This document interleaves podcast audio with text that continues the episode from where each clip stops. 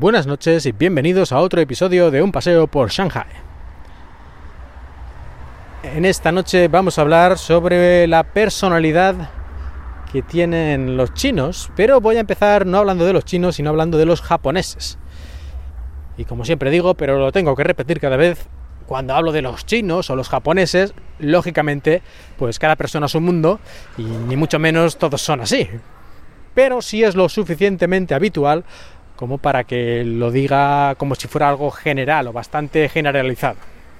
Pero hay de todo, lógicamente. Bueno, y hoy voy a hablar de el orden o la organización que tienen las personas, sobre todo en su casa. Y es que, hablando de Japón primero, como he dicho, cuando pensamos en Japón, yo creo que mucha gente tiene la idea, el concepto de que los japoneses son personas como muy ordenadas, muy metódicas, y que además en sus casas todo está organizado de una manera, entre comillas, zen.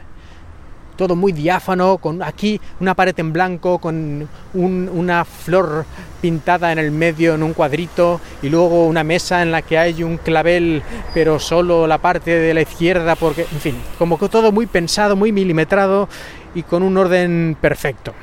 Y naturalmente, ningún caos, sino todo lo contrario.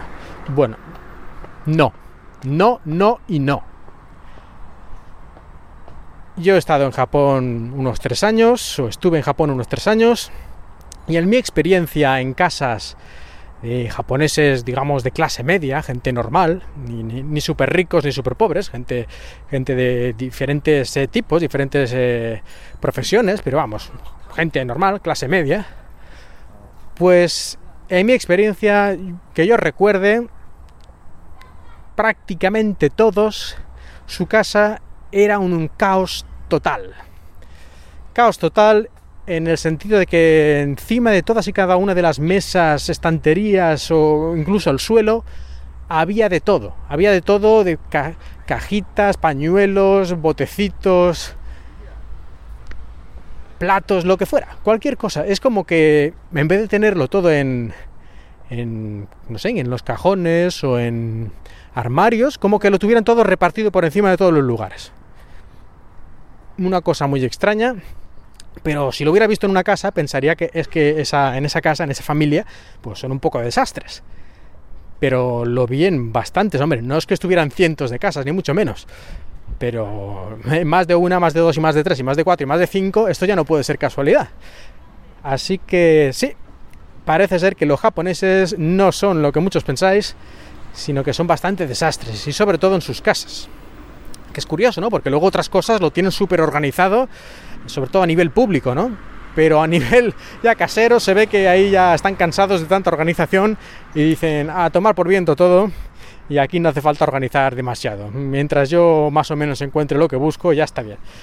Y a mí me sorprendió mucho ¿eh? en su momento, ya lo digo. Yo también pensaba que eran mucho más organizados, mucho más zen, todo ahí muy en su sitio pero la mayoría en su vida diaria y en casa mucho más, muchísimo más relajados y de hecho las casas en España, los apartamentos, las casas en España, comparado con la casa media de los japoneses, parece un museo, de lo bien organizado y que está todo en su sitio por si vienen visitas y ese tipo de cosas, ¿no? Que hay gente que lo lleva casi demasiado lejos en España y eso que el salón lo tiene como cerrado y comen y viven en la cocina y el salón solo está para las visitas. A mí eso me parece bastante absurdo ¿eh? también, llevado ya a un extremo ridículo, pero en fin, sea como sea, incluso una casa no tan extrema en España está mucho, mucho más todo organizado, limpio y en su sitio que en Japón. Y en China, la verdad es que también hay de todo, pero yo ya he visto varias casas en las que era bastante similar a esto que he dicho de Japón.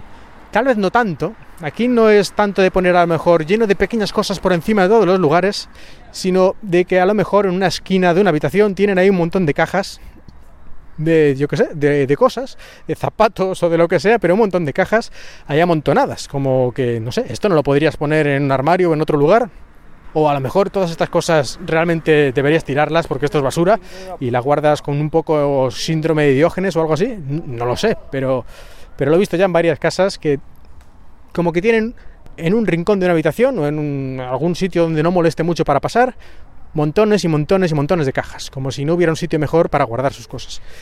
Yo tengo aquí una casa de, así a efectos prácticos, unos 50 metros cuadrados y no tengo nada así por el suelo tirado, ni mucho menos, precisamente porque la casa es pequeña, intento tenerlo todo perfectamente organizado en sus armarios y además ya cuando diseñamos y construimos la, el piso, cuando hicimos la reforma, ya lo pensé todo para que tuviera un montón de espacios de almacenamiento, entre ellos un tatami, eh, estilo japonés, pero elevado, de forma que debajo de este tatami pues hay un montón de espacio de almacenamiento, en fin. No será por espacio de almacenamiento que tendré problemas en esta casa, aunque sea pequeña. Pues ala, con esto dejamos el episodio de hoy. Espero que os haya gustado este nuevo paseo por Shanghai.